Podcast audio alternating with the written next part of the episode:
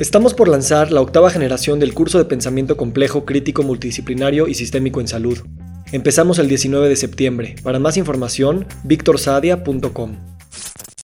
Y justo en mi proceso de, de, medicina veo que le cambian el nombre en la clínica Mayo de alternativa complementaria y me parece excelente, porque es justo esto, esto es complementario, no es alternativo.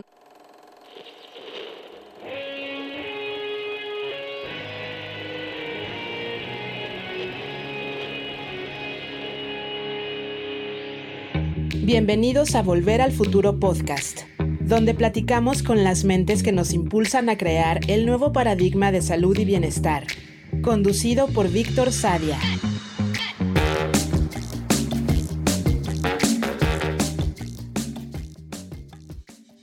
En este episodio platicamos con Joyce sobre lo que ella denomina su infancia fragmentada, en la que se sintió atrapada entre dos mundos, la dualidad de la herencia mixta en cuanto a la religión y cultura de sus padres, y la polaridad entre el intelecto racional y la profundidad mística de la existencia. Esta fragmentación la llevó a explorar nuevas formas de hacer medicina, siempre manteniendo el rigor académico y científico, pero con la apertura de lo que la experiencia trascendente puede traer a la redefinición del profesional de la salud, como persona y como acompañante de pacientes.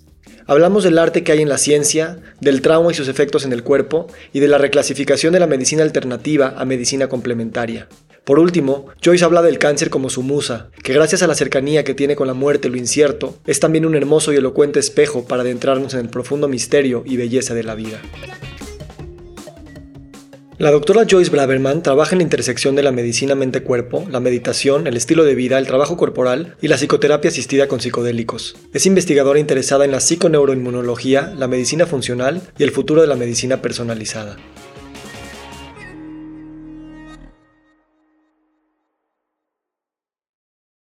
Muy buenos días, muy buenas tardes, muy buenas noches. Hoy nos acompaña la doctora Joyce Braverman. Joyce, gracias por estar aquí. Gracias a ti, Víctor. Es un placer, un honor poder compartir este espacio contigo. Me encanta que me hayas invitado, te admiro muchísimo, así que muchas gracias. Mm, la admiración es mutua y esta va a ser nuestra primera conversación así formal, aunque hemos hablado mucho por mensaje y, a través de otras personas y voces, ¿no? Que nos hablan uno del otro. Tú me mandaste tu biografía que hiciste un, un escrito de tres, cuatro páginas, pero a mí se me hizo muy profundo. Y un párrafo que me gustaría empezar por ahí dice, mi madre es psicóloga, mi padre ingeniero. Supongo que esto influyó en la inmensa curiosidad que me hizo caer en la etiqueta social de niño problema. Sin embargo, ahora en retrospectiva me veo a mí misma como una niña fragmentada que se sintió atrapada entre dos mundos, la dualidad de la herencia mixta, los contrastes culturales y la polaridad del intelecto racional y la profundidad mística. Platícame de esa niña fragmentada y dual, por favor. Bueno, te cuento que siempre crecí un poco confundida, como esta palabra en inglés, la misfit, ¿no? Outsider, como un poquito fuera de, de, de, lo que era una normalidad, porque tenía mucha estimulación de diferentes mundos.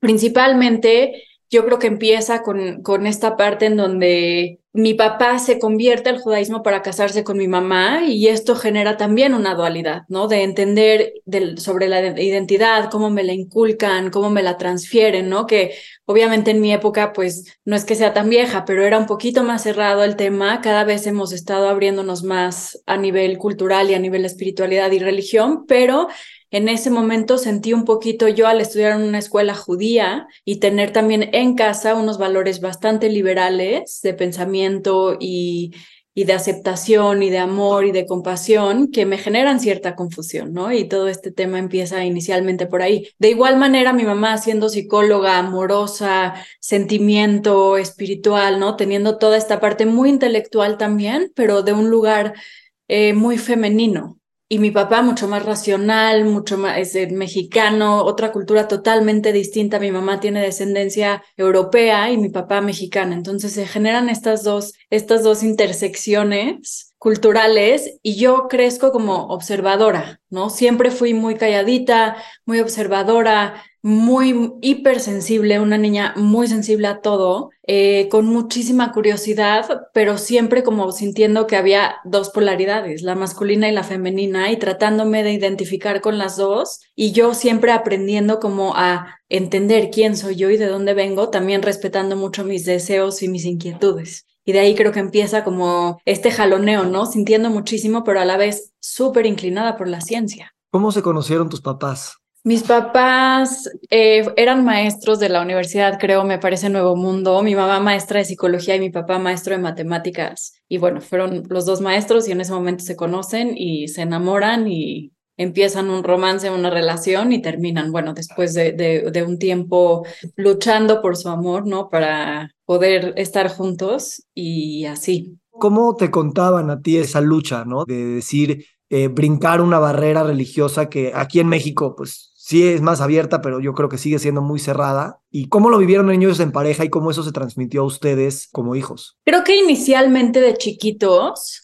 eh, era muy importante darnos esa estructura y esa contención. De ahí el meternos a una escuela judía y ser parte de las tradiciones y además de tener mucho contacto con la familia de mi mamá alrededor de las tradiciones. Ellos me lo cuentan como obviamente se enamoran y es algo que mi mamá estaba buscando como la sensación del amor libre, del amor verdadero, ¿no? Y, y, y todo lo difícil que fue para ella ser aceptada por mi abuelo y ella muy constantemente queriendo luchar por eso y termina, al final ganó el amor, ¿no? Al final fue, fue una lucha difícil. A mí me acuerdo algo que se me quedó muchísimo, que es una intimidad, pero me encanta contarlo, que es entender que, por ejemplo, mi papá se hizo la circuncisión ya en edad adulta y ver eso como un simbolismo del amor de, de verdad quería estar ahí, estudió la religión, se convirtió, o sea, hizo lo que, lo que tenía que hacer. Y eso de chiquitos nos fue transmitido mucho. Creo que con el paso del tiempo, una vez que cumplimos 18 años, fue hagan lo que quieran, son libres, decidan lo que quieran y aquí tomen lo que quieran de este espacio, pero inicialmente fue así, ¿no? Como este romance prohibido que al, al final luchó y ganó, ¿no? Con sus dificultades, claro. Claro, ¿Y, cómo te pegó a ti el que la gente sepa esta historia? Porque, o sea, hasta hoy en día, ¿no? En la comunidad judía, el convertido tiene, o sea, casi casi es como parte de su identidad, o sea, ah, sí, es convertido, o sea, es algo como muy, muy visible, ¿no? Y, obviamente hay una discriminación. ¿Cómo fue para ti eso? Y, y, tal vez sigue siendo. Para mí generó muchísima confusión de chica, no tanta como para generarme una crisis de identidad o algo como tal, pero siempre fui muy curiosa de quién soy yo y a dónde pertenezco, ¿no? Y que con qué valores resueno y con cuáles no, qué me hace sentir y, y, qué no. Yo creo que eso me conectó muchísimo a mi cuerpo, en un lugar en donde siempre que yo sentí rechazo, nunca me gustó ese ambiente y en donde yo me sentía bienvenida, era donde quería estar, independientemente de las etiquetas. Y eso me hizo mucho conectar a mí al judaísmo, que sí me siento muy judía, ¿no? Y conecto mucho con los valores del judaísmo, pero desde otro lugar. De hecho, yo cuando crezco me voy a vivir a Israel y hago aliá. Y fue un, yo, yo, lo, yo lo consideré así, que fue una aliá científica. Para mí Israel, o sea, la admiración para mí Israel, por ejemplo, es Weizmann Institute y que por per cápita hay más premios Nobel, ¿no? Y para mí siempre eso fue como donde yo le daba mucho valor a, mi judaísmo, ¿no? ¿Por qué es tan importante estos valores? Porque a la vez a mí me inculcaron el estudio, que es lo que más valoro en esta vida, ¿no? La educación es la llave que me ha abierto más mundos y a la vez, ¿qué hace esto por la humanidad? Y entonces llego a Weizmann y a la investigación y a todo esto y me conectó muchísimo con una autenticidad y una verdad muy mía y muy de mi esencia sin dejar que me permeara como la discriminación o el rechazo que había en el medio ambiente, como que siento que desde chiquita me hice muy madura en ese sentido y muy fuerte con mis convicciones y se refleja mucho en lo que soy yo, ¿no? Porque empezar también a estudiar eh, investigación psicodélica hace seis años era como, ¿qué te está pasando? Esta, esta mujer tan rara y tan difícil y tan psicodélica y como que sí está un poquito fuera de la, de la norma, pero creo que esa historia que yo viví me ayudó a tener esa fuerza de decidir, voy a hacer lo que yo quiero independientemente de lo que se piense alrededor. Claro, y yo veo que esta actitud de aceptarse como un misfit y como un curioso que tienes los pantalones de, pues, decir, pues bueno, me voy a encontrar yo donde yo me quiera encontrar, pues es muy importante en todas las esferas de la vida, ¿no? En, eh, y, en particular en la medicina, creo que no nada más cuando estudiaste psicodélicos, sino desde antes, ¿no? Que dijiste, dijiste, por ahí estaba viendo uno de tus podcasts que hablabas de que pues siempre tenías una vocación para muchísimas cosas, que tenías un, un espectro muy amplio y que de alguna manera no querías escoger una sola cosa que, que te dé una constricción, a una sola área. ¿Qué se hace cuando uno tiene una vocación para muchas cosas, cuando tiene una curiosidad muy amplia y cuando el mundo te dice, no, no, no, es que escoge y a lo mejor mete uno un hobby por ahí? No, es durísimo, durísimo, porque yo inicialmente empecé bailando. Yo fui bailarina toda mi adolescencia y toda mi niñez y me quería dedicar a eso ¿no? Y, luego veo la ciencia y, digo, ¿qué puedo hacer de hobby y qué no puedo hacer de hobby? ¿Qué necesito aprender a través de la academia y qué no? Entonces, sí valoro muchísimo. Yo soy súper pro academia, súper pro educación. Siento que sé que tiene sus defectos y tiene sus dificultades, pero se me hace el estudio para mí es el respeto máximo a, un tema, ¿no? Cuando quieres respetar algo de verdad hay que sentarse. Para mí estudiar me parece de, los momentos más hermosos que yo he tenido en mi vida es seguir estudiando. Pero por supuesto, en algún momento te empiezas a definir y tienes que tomar estas elecciones y mientras no decidas, pues todo es posible, ¿no? O sea, cuando todo está abierto, pues eres un potencial y esa sensación a mí también yo creo que me genera mucha satisfacción, ¿no? El decir, puedo hacerlo todo y el camino está abierto. Pero yo creo que también mucho, em, no, no sé si lo llamaría destino, pero sí creo que vinimos con un propósito de vida y conforme vas avanzando en tu camino de vida, vas resonando más con algunos temas y aprender a escoger es también tener que renunciar para que en ese tema puedas brillar más y puedas desarrollarlo más de cierta manera. Sin embargo, creo que todo al final hace sentido, ¿no? Todas estas herramientas son parte de algo en específico y entender que somos seres multidimensionales. A mí me pasaba mucho en, medicina, al principio te enseñan que eres un ser biopsicosocial y de repente en investigación psicodélica te dicen también eres espiritual, ¿no? Entonces, somos todo, somos creatividad, somos amor, somos estudios, somos intelecto, somos razón, somos biología, somos relaciones humanas y creo que aprenderse a aceptar todo y ahí tener estas esferas y entender que algunas esferas somos más hábiles y en otras menos, y no por eso tienes que rechazar alguna. Un poquito por ahí, no sé si contesté tu pregunta. Sí, sí, y, y, me encanta que, o sea, yo también soy nerd, me encanta estudiar, eh, y sin embargo, por unos momentos me he dado cuenta que también las ideologías de ciertas escuelas o instituciones tienen una manera de pensar que puede también restringir ciertos mundos, ¿no? Como cuando creces en una comunidad cerrada y no observas que hay una diversidad y una multidimensión. También en una escuela puede suceder. O sea, yo estudié economía en una escuela muy técnica, muy neoliberal, muy neoclásica y muy matemática, ¿no? Y había otros aspectos de la economía que no se enseñaban ahí, psicología, historia, mismo hasta espiritualidad. Y siento que en medicina puede suceder lo mismo. Ahora tú te vas a estudiar psicodélicos y te das cuenta que hay un rigor académico, científico, educativo, pero que no estás, digamos, diciendo el hombre y la mujer son una sola cosa, ¿no? Sino son todas estas cosas que... Y para mí ese es el futuro de la educación académica cuando, cuando se atreven a romper esas barreras disciplinarias y, y hasta cognitivas y, y obviamente de una tendencia en específico para abrazar esos, esos desconocidos, ¿no? ¿Cómo ha sido su experiencia para ti de estudiar en carreras que apenas están como armando, ¿sabes? Que, que agarran gente de todos lados. No es tan común verlo. No, es, es una felicidad máxima. O sea, es un, como esta cosita que te vibra dentro de, wow, ya descubrieron algo nuevo y esto está pasando, estoy viviendo el momento histórico de cómo se está abriendo esto y también ayudando a encontrar las palabras para hacer las guías de cómo esto puede tener la mejor práctica posible, me fascina, porque siempre he sido muy creativa, creo que todos somos muy creativos, pero sí es algo que me emociona muchísimo, siento mucho que pasamos de la observación a la descripción que es la ciencia Después, una vez que dominas la ciencia, se vuelve un arte. Y después del arte tienes todo el espacio para visionar y para ser un creativo y para empezar a entender todo. Así que creo que todo el camino que viví, la rigidez es muy importante, como, como dicen, ¿no? Cuando va a crecer una planta, pones la semilla, es importante que esté contenida para que crezca derecha esa raíz. Y creo que la rigidez es importante. Y algo, por ejemplo, retomo un poquito del judaísmo y de esto que me enseñaron en la escuela de chiquita. Siempre haz más preguntas siempre cuestiona todo, todo, y sí, y sí fue así toda la carrera de medicina, siempre cuestioné, sí, esto es un, es un hecho, pero ¿qué pasaría si, no? Y la ciencia te deja hacer, cuando entras realmente a la raíz de la ciencia, te das cuenta que todas las hipótesis, toda la ciencia se ha hecho a base de preguntas, y es ahí en donde como que eh, entiendo mucho que, que esta nueva ciencia también un poco como no es nueva, ¿no? Lleva mucho tiempo estando ahí, eh, lleva muchas eh, generaciones. los psicodélicos llevan años en las culturas indígenas y, son parte de la humanidad. Es cómo podemos meter esta información a un sistema que tenga alto impacto para el beneficio de la humanidad hoy en día. Sí. ¿no? Va, por ahí. Me emociona, me emociona muchísimo. No sé más cómo contestarte esta pregunta, pero es 100% algo que, que me mantiene viva, que tiene esa llama dentro de mí. Sé que eres muy fan de Carl Sagan y de Neil deGrasse Tyson, yo también. Eh, de hecho, tuve la oportunidad de conocer a Neil deGrasse hace como un año y nos quedamos ahí platicando con varias personas. Y, y, me encanta, ¿no? Porque ellos han, han, juntado la ciencia y casi, casi que la espiritualidad también, ¿no? Desde un lenguaje muy científico y con una, un rigor, ¿no?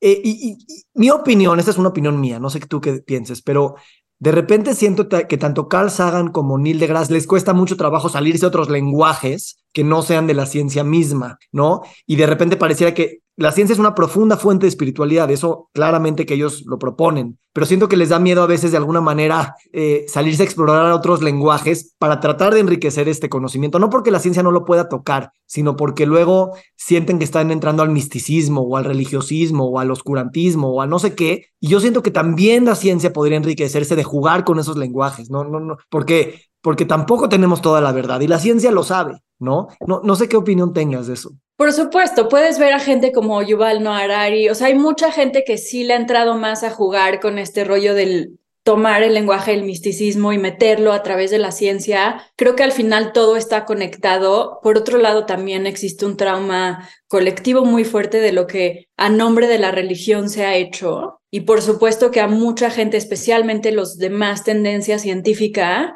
les genera un rechazo como para no ser promotores de la religión, ¿no? Por algún tipo de, de ideología, como para decir, no estoy promoviendo esto. Y también cuando empiezas a definir un poquito más y te metes a lenguajes más específicos, sí considero que puedes llegar a ser limitante, ¿no? Y e, es, es padre decir, a ver, cada quien tiene su lenguaje espiritual, eh, unos le llaman en el budismo de cierta manera, en el judaísmo, en los musulmanes, o sea, cada quien puede tener un nombre distinto, pero al final, ¿cuál es el esqueleto de este lenguaje? Pues energía, ¿no? Y, quizá la ciencia llegue a ser el esqueleto de algo que se puede ampliar más en abanico a través de lenguajes distintos, pero eso es, por eso ahí como que entro mucho con Alan Watts a veces, porque él sí logra definir y decir, a ver, todo lo que estamos diciendo y lo que estamos estudiando realmente no sirve de nada en teoría, hay que ponerlo en práctica. ¿Cómo pones en práctica la congruencia, la coherencia, la gratitud y todo este tema espiritual? Entonces ahí también me gusta mucho este tipo de maestros que logran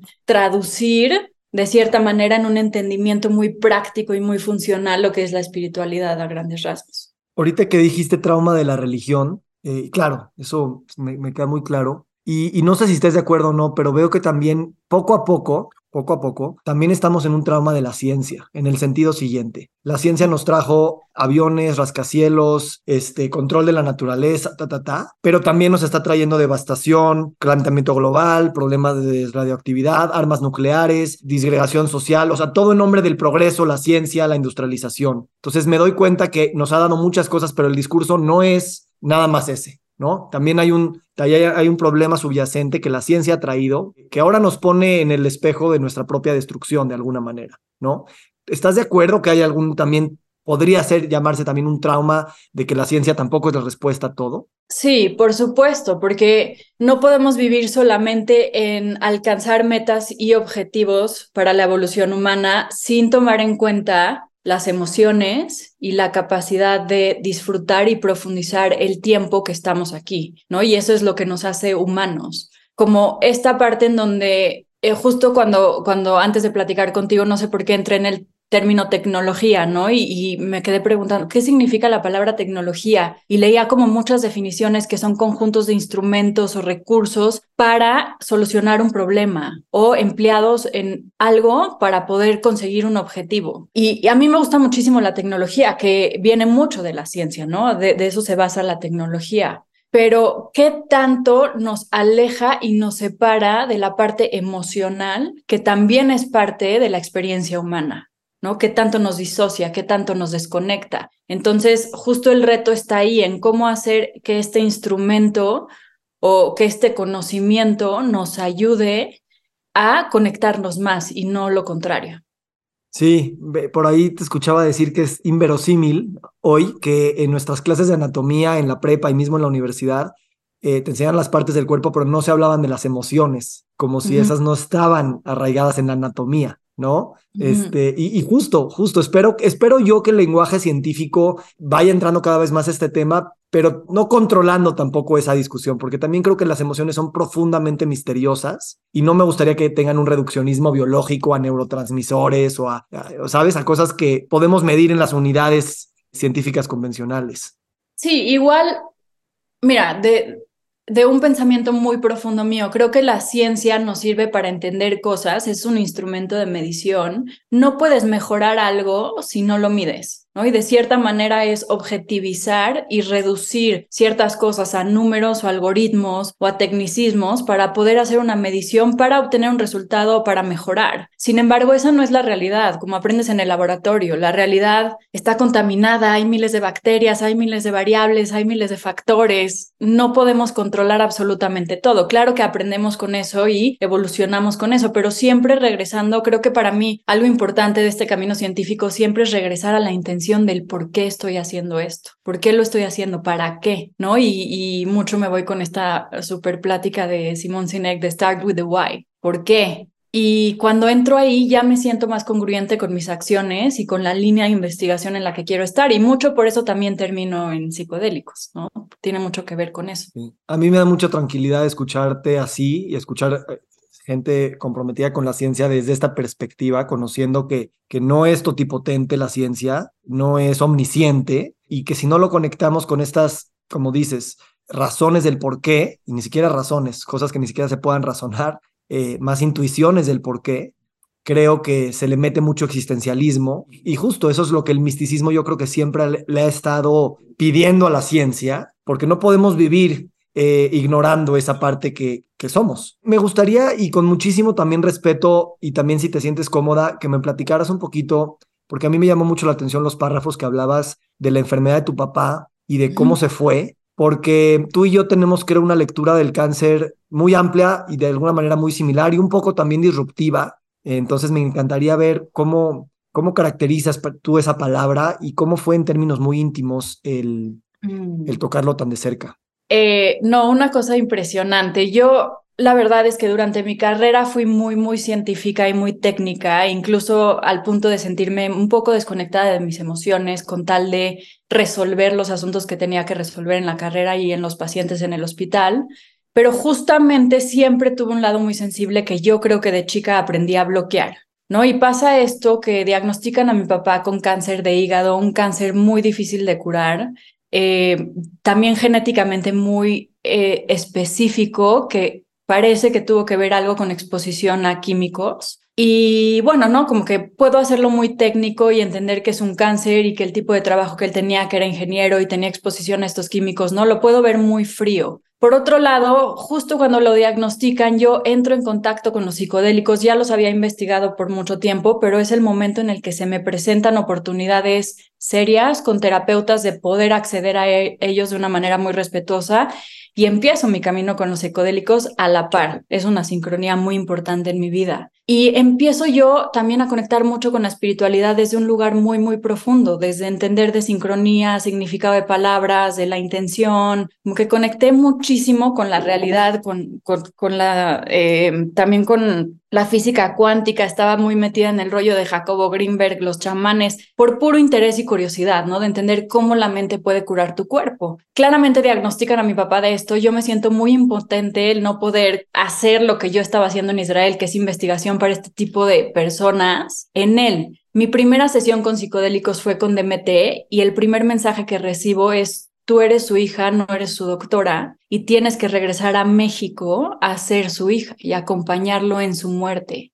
Y fue como explosión absoluta, ¿no? Ese es el primer como, wow, cómo fumar DMT en cinco minutos me puede dar un, una reflexión tan profunda que en años de terapia jamás creo hubiera logrado, ¿no? Fue, fue eso increíble. Y aunque es bastante triste su partida, yo la recuerdo como algo tan bonito de tanta presencia mía. Yo jamás me sentí con esa madurez para poder estar con él y agarrarlo de la mano y decirle, yo me voy a dedicar a que todo lo que tú quieras se haga, que es un concepto de dignidad que yo a la fecha En ese momento no lo podía entender, a la fecha ya lo he estudiado mucho, pero fue lo que me nació del alma, del corazón. Lo que me digas, yo me voy a dedicar a ayudarte y a sostener el espacio para que tu voz quiera, lo hagamos. Y todo lo que me pidió como tal, le ayude a conseguirlo. Eso se me hizo muy hermoso y se me hizo un proceso de, de, muerte digna. Por otro lado, le da cáncer de hígado. Él sufrió mucho de, de ser aceptado, ¿no? De convertirse a la religión, de sentirse honrado. Eh, en hebreo es, es hígado y kabod es honor, ¿no? Y sí hay en ese órgano un tema, todo el tema del enojo tiene que ver con sentirse deshonrado. Y empiezo a conectar con eso y empiezo a entender que su lucha toda su vida fue del honor y probablemente sí tenga algo que ver, ¿no? No sé si ya yo me lo inventé o lo, o lo sincronicé yo, pero me hace mucho sentido que fue una persona que sí vivió con mucho enojo de ese estilo y yo al entender dijo, wow, o sea, sí está relacionado. Entiendo que también la exposición química y que todo esto y todo está conectado, pero es decir, como si uno se pone a escarbar, le encuentra significado a todo de una manera muy coherente y muy congruente. Y bueno, al final él eh, pasó lo que tenía que pasar, ¿no? Y, y, nos dejó de este mundo con, un, con una... Mm, él, él, su petición más fuerte fue que tuviera una muerte digna, que no perdiera ninguna, por ejemplo, él quería irse digno, poder ir al baño y, ya el momento en el que él no pudiera hacer las cosas solo, ya, ya no quería estar aquí. Y, y, la verdad conseguimos eso como familia, que se muriera en casa agarrado de la mano y creo que para mí sí fue como, me costó trabajo procesarlo y entenderlo cómo fue toda esta sincronía de hacer psicodélicos hasta su muerte y al yo poder liberarme y hablar con él, a ver, me voy a dedicar a esto, papá, quiero estudiar los psicodélicos, me encantaría que hicieras hongos conmigo al final él me dice que no quiere hacer, pero me confiesa que él cuando era más chico conoció a María Sabina, ¿no? Entonces esto fue como, tomongos con María Sabina, mi papá es como, wow, algo que me pareció impactante y me sentí liberada cuando se lo dije, como decir, a ver, me voy a dedicar a esto y, y como que no sé si pedirle permiso o algo así, pero Básicamente esa es mi historia. No sé si quieras hacer más preguntas, encantada de contestarte, pero sí fue un proceso súper profundo de poder acompañar a un padre a mi edad en su lecho de muerte de una manera muy bonita. Gracias por compartirlo y por hablarlo tanto. Dos cosas. Uno, y, están relacionadas. Uno es la valentía de hablar de que el hígado se dice cabed y que es, eh, o sea, ese tipo de interpretaciones que nosotros tenemos miedo de decir y que no sé si me lo estoy inventando, o sea, como que si, como si estuviéramos haciendo una conspiración o, tal vez no tanto, pero tal vez como que estamos faltándole el respeto al, al dogma convencional de cómo interpretar la enfermedad. Siento que es muy valiente que lo podamos decir y siento que si no hacemos eso con las enfermedades que son tan precursoras de nuestra identidad, estamos perdiendo uno de los principales mensajes que, que la enfermedad tiene y que independientemente de si es una verdad o no es verdad, porque ¿qué es verdad? Como dices, es coherente, es congruente, es empoderante, es sanadora, es creadora. Y entonces eso es, eso es algo hiperpoderoso. Entonces yo cada vez más me siento no solamente cómodo, sino irnos más a ir a la interpretación, porque ahí tenemos mucho que hacer.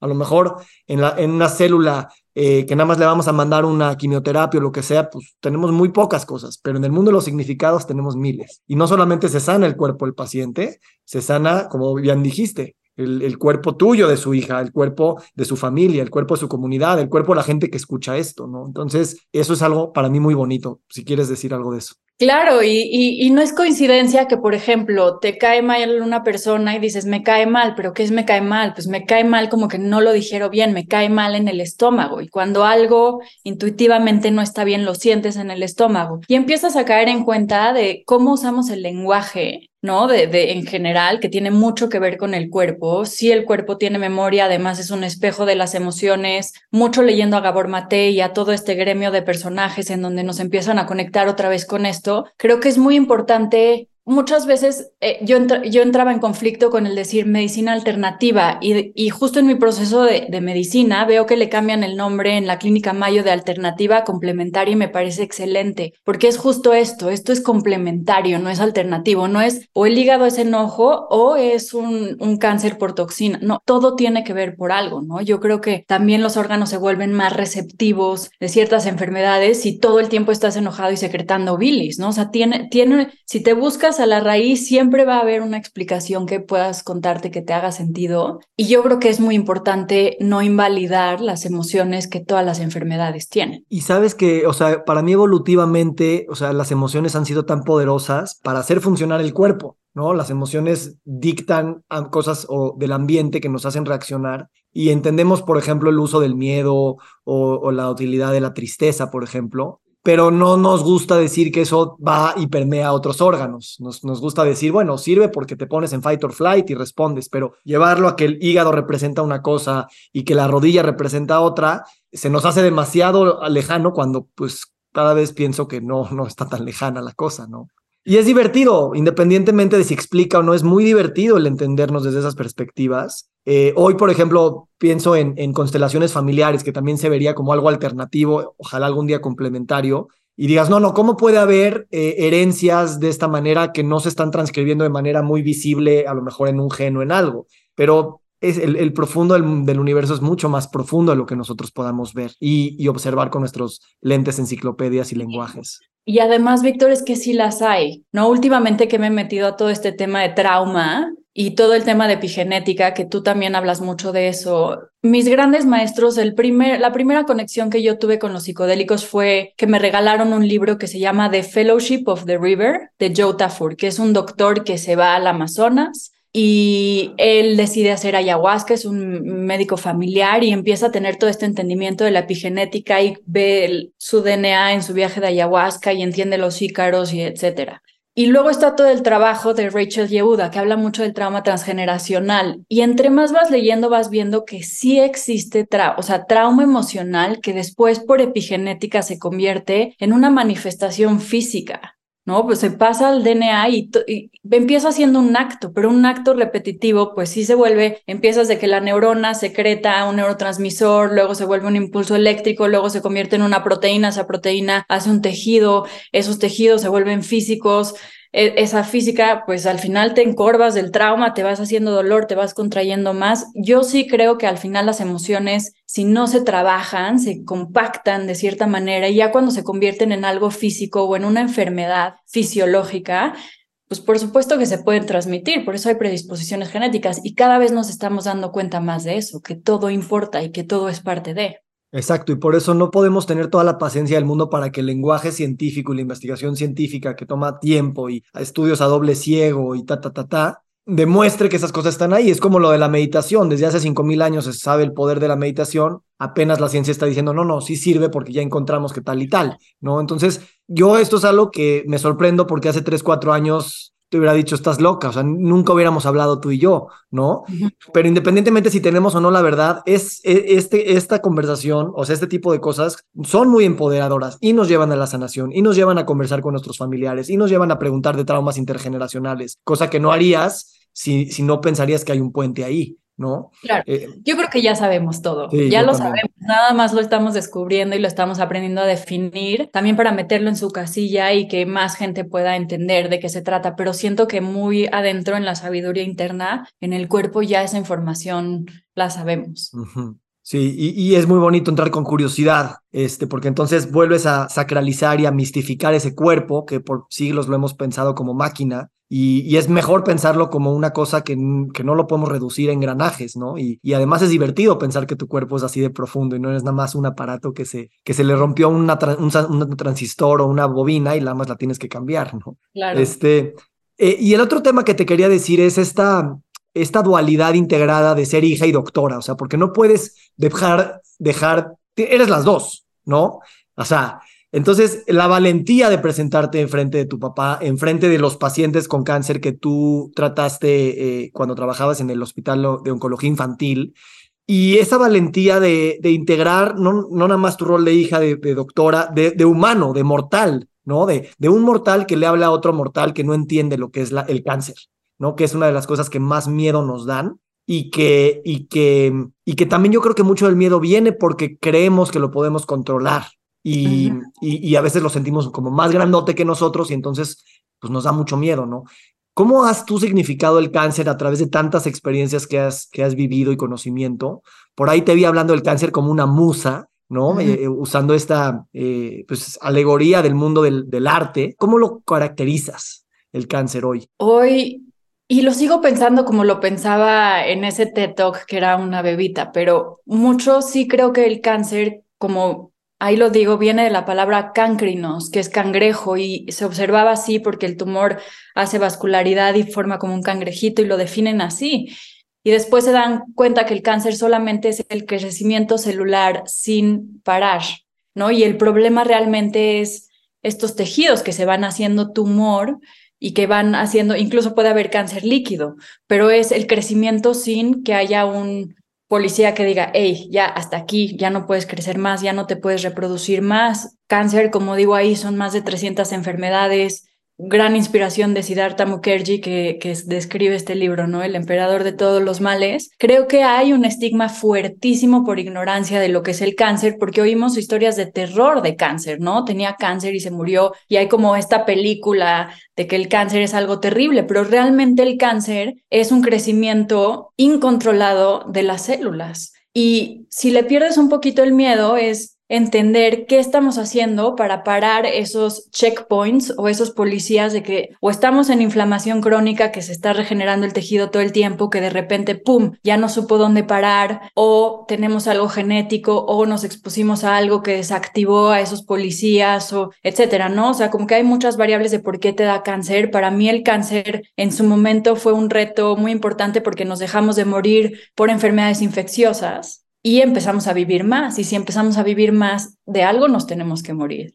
¿no? Y, y, pues la siguiente causa de mortalidad pues es cáncer porque estamos creciendo más. Pero hoy en día, en, ese momento, cuando yo era más chiquita y cuando estaba en oncología, pues lo veía, bueno, claro, estamos aumentando nuestro, nuestros años de vida, pues por supuesto que vamos a tener más cáncer porque las células van a seguir creciendo y con tanta exposición, etcétera, pues eso va a ser lo que va a suceder tarde o temprano nos tenemos que morir de algo, si no es de infecciones. Hoy en día lo que veo que está pasando es que estamos expuestos a tantos tóxicos y que la alimentación se ha perdido tanto. Mucho tiene que ver con el capitalismo, ¿no? Hemos producido tanto para vender y para hacernos ricos que se ha perdido mucho la calidad de vida. Y eso está provocando y también nuestras maneras de vivir en hacinamiento en ciudades, con tantos contaminantes, con todos estos temas nuevos que apenas estamos probando en el cuerpo humano, veo que el cáncer está aumentando muchísimo y, y, eso es un poquito preocupante, ¿no? Es decir, ¿por qué la gente está tan desconectada, que está escuchando tan poco a su cuerpo, que está accediendo a tantas cosas que no se sienten nutritivas para el cuerpo, que entonces está provocando cáncer? Sigue siendo una musa para mí, ¿no? Porque sigue siendo él que me está guiando a entender qué significa salud y cómo podemos restaurar la salud. Y mucho, hoy en día en lo que estoy es, y, esto es una inspiración enorme, perdón que se me vaya un poquito la idea, pero como la gente que yo conocía en Israel que hacía investigación para ellos, que tenían cáncer terminal y se iban a hacer ayahuasca y de repente uno que otro salía con remisión absoluta, realmente no era por la ayahuasca, era que la ayahuasca los hacía conectar con una intuición interna que cambiaban su dieta, su estilo de vida, sus pensamientos, me sanaban sus relaciones, no eran nada más hice psicodélicos y ya. Y digo, ok, entonces somos un sistema regenerativo y si tú le das el soporte necesario a tu cuerpo y disminuyes el estrés, disminuyes el cortisol, tu sistema inmune está mejor, no, empieza todo este bombardeo que me inspira mucho a estudiar medicina funcional, que es lo que estoy haciendo ahorita, pero entender como que este jardín, este sistema regenerativo que somos, que si tenemos una oportunidad de sanar nuestro cuerpo, no es a través de más tóxicos, quizás es a través de mejorar el fertilizante y el apoyo y la relajación de nuestro cuerpo para darle la oportunidad al cuerpo de regenerarse, autosanarse y de poder matar ese cáncer que está dentro de nosotros. Me encanta. Eh, a mí hay, una interpretación del cáncer, ¿no? Le llaman algunos al nuevo paradigma, ¿no? De, de, pensar que es una enfermedad de crecimiento desbordado a pensar que es una enfermedad de cambios genéticos, a ser una enfermedad metabólica. A mí me hace mucho sentido pensar que el cáncer es una respuesta al, al daño crónico subletal, ¿no? Que no te mata, pero es todo el tiempo. Pueden ser tóxicos, pueden ser emociones, pueden, etcétera. Y que la célula recurre a sus instintos de supervivencia primordial cuando éramos seres unicelulares, donde pues ahí sí la reproducción a toda costa, no había colaboración multicelular y era pues, pues comer y reproducirte, ¿no? Y independientemente de si eso o no lo podemos ver exactamente en la biología del cuerpo, se ve a nivel también sistémico. ¿No? En eso que decías del capitalismo y de que a final de cuentas, si tú no colaboras y te rompes las relaciones con los demás, pues sí, vas a crecer y reproducirte, pero vas a terminarte tu, tu, tu planeta, tu comida. Como el cáncer se termina suicidando cuando crece, porque pues mata el, el host, ¿no? Entonces, e, esto para mí, o sea, cuando te oigo decir que el cáncer es musa, y, por ahí también decías que la musa no es, no es el arte que produces, sino el cambio que causa en ti. Eso, eso a mí me encanta, porque entonces eh, eh, el, el, cáncer, que es una de las palabras más pesadas que tenemos en nuestro vocabulario, ¿Qué, ¿Qué, cambio está causando en ti cuando la escuchas, cuando la hablas, cuando la compartes, no? Y sí, el cáncer puede ser el conector entre ciencia y espíritu, entre lo visible y lo invisible, entre tecnología y sabiduría antigua. Y creo que gente como tú y yo, que nos de alguna manera atrevemos a hablar desde estos lugares de, de hablarlo simplemente, porque el cáncer es lo que no se habla, ¿no? Se dice en, en quedito, ¿no? Este, puede resignificar muchas cosas y como dices, como si fuera un viaje de ayahuasca, pues conectar ciertas relaciones, conectar con intuiciones, conectar con nutrición, lo que sea, ¿no? Sí, total. ¿Cómo regresamos a esa? Es que el cuerpo nos dice, ¿no? Yo que he trabajado mucho ya con los psicodélicos personalmente, llevo un camino muy, muy profundo. Todo es una reprogramación para volver a hacerle caso a la intuición, ¿no? A, la energía, a esto me sabe bien realmente, lo siento nutritivo, me cae bien cuando lo como, se siente bien, huele rico. ¿No te pasa a veces que entras a una tienda orgánica y huele, no sé, entre anís y hinojo y todas estas especies y dices, ay, qué rico, como que algo se siente como en casa y llegas a un pasillo en donde huele a químico la, que lavaron y así, como que algo como que hace un cortocircuito, pero mucha gente como que trata mucho de adaptarse a lo que cree que es sano, a lo que cree que es estéril, a lo que cree que es mejor y rompe esas barreras de la intuición con tal de esta película que nos estamos contando, que mucho lo explico así, la película que traemos en la cabeza es es una sola y es corta, es de nuestra educación, de nuestras experiencias, es, una, es el radio con el que interpretamos todo, pero la sabiduría que tiene nuestro cuerpo pues es ancestral, o sea, somos años de evolución en estos tejidos, ¿no? Y en este cuerpo y en estos órganos. Y si aprendemos un poquito más a escucharlos y a usar nuestro cerebro más bien como antena y como interpretar, sino,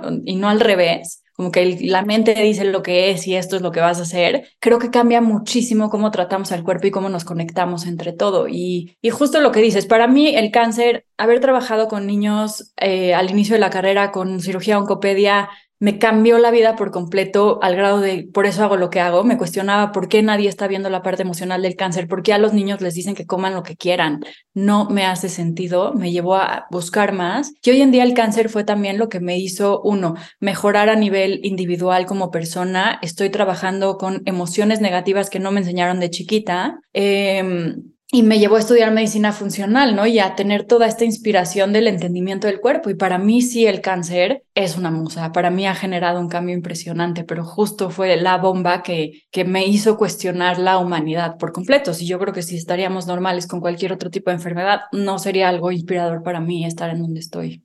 Wow. Y sabes, o sea, a veces me da miedo a mí como hablar del cáncer en el sentido de, híjole, y que este güey ya sabe lo que dice, ya sabe lo que es el cáncer, como ya sabes, como pensar que le vamos a poder encontrar una explicación final, que, que, que no, pero a veces pareciera que sí, porque también nos da miedo, entonces le damos otro tipo de contención, otro tipo de narrativa para, pues, no afrontar el miedo. Y, creo que cuando tú estás enfrente a niños con cáncer, que es una de las cosas más devastadoras que existe en la, en la existencia, eh, es estar muy de cerca con ese sufrimiento y también resistirnos al impulso de explicar, sanar, curar, controlar todo eso y, y estar tan presente en esa parte emocional que entonces se vuelve una ventana. Yo a veces, perdón, eh, de repente estoy hablando mucho, pero me, me emociona hablar contigo.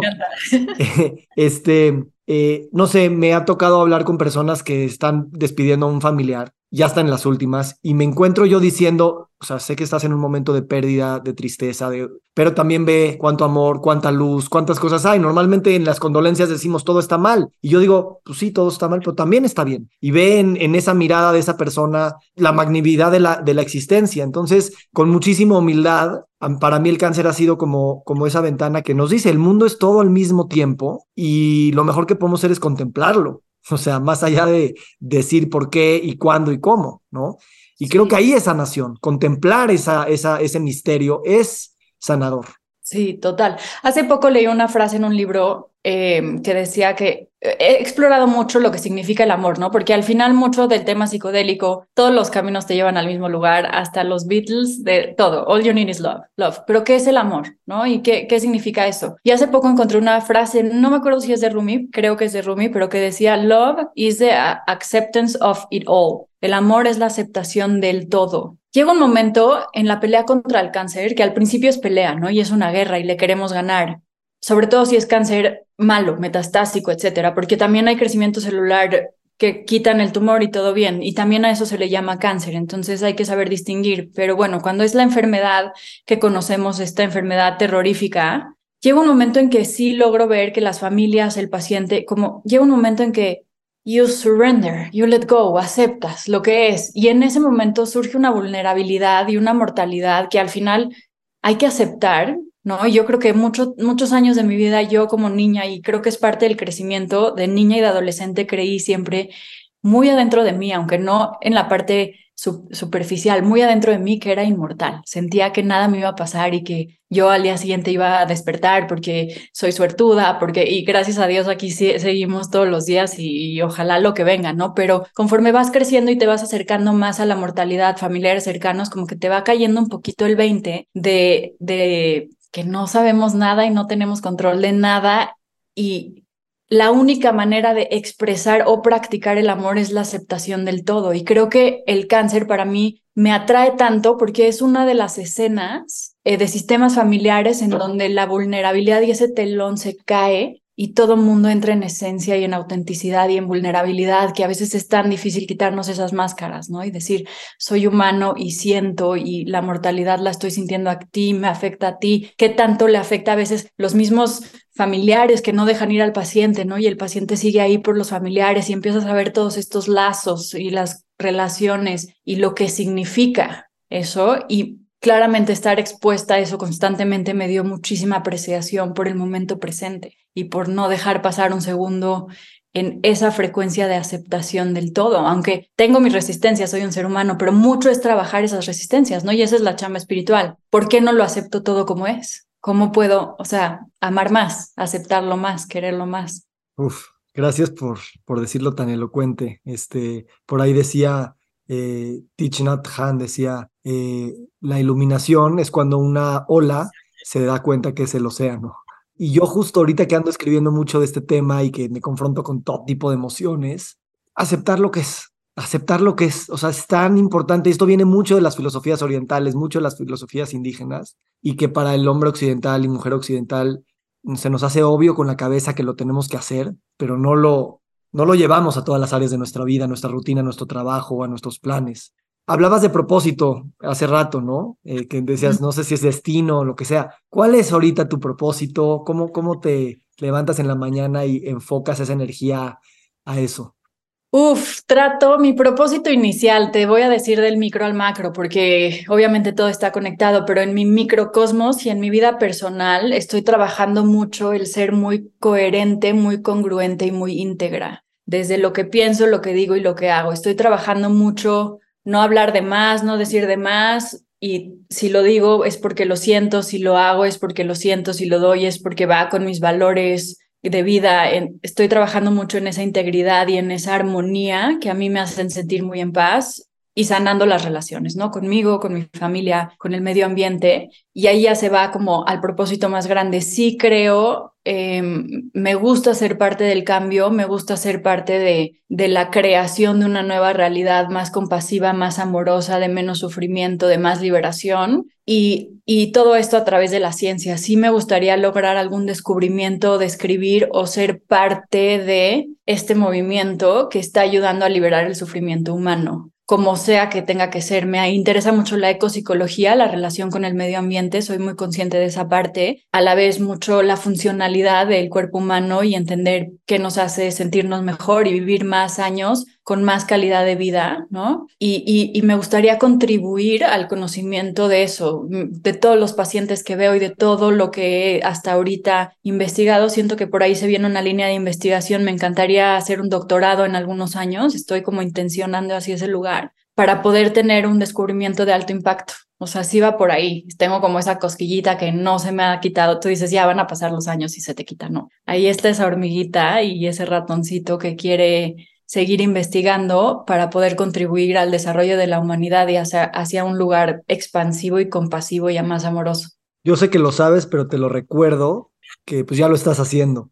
Ya, ya es eso. Y que, y que, y que, y que lo logres en términos de lo que tu cabeza te dice que ese sueño se materializa de tal forma, se están materializando de mil maneras todo el tiempo y, ya, o sea, eso es algo también padrísimo y es una de las lecciones también del, del cáncer, ¿no? De, de, este presente tan, tan embarazado de futuro y al mismo tiempo también ya ese futuro existe aquí eh, yo tengo esa confianza de que estas intenciones que tú tienes y que, y que veo en muchas gentes, nada más por ser intenciones tan fuertes y trabajo tan comprometido y decir, cuido mis pensamientos, mis palabras y mis actos en eso, digo, ya ese paradigma está aquí. A lo mejor no lo ves todo el tiempo, tu atención no está tan agudizada para verlo, pero eso me da mucha tranquilidad. Claro que ahorita me voy al aeropuerto y, y los estímulos cambian y entonces digo, no, no, no, no. Y el cáncer está por todas partes. Pero sí, o sea, es, es también ese tema de la atención y, te escucho a ti y me inspiras a Joyce y te agradezco de verdad que pues, te atrevas a ser quien eres y, nos inspires a todos. No, gracias a ti por abrir este espacio tan increíble. Yo siempre he creído que necesitábamos esto en México. Lo veía mucho en los pabellones de cáncer infantil. Hace tanto falta la medicina de estilo de vida y te agradezco mucho en ser este pionero. Me acuerdo desde, desde que Raquel, ¿no? En su spa me decía, tienes que conocer a Víctor. O sea, siempre me ha llegado tu nombre por todos lados. Y gracias por abrir este camino. te lo agradezco muchísimo porque gracias a ti son voces como las mías que están más en el ermitaño, ¿no? Y en, en su, en su cuevita de investigadora, que yo, pues si no fuera por gente como tú, no salgo al mundo. Así que muchas gracias por ser parte de este comunicado.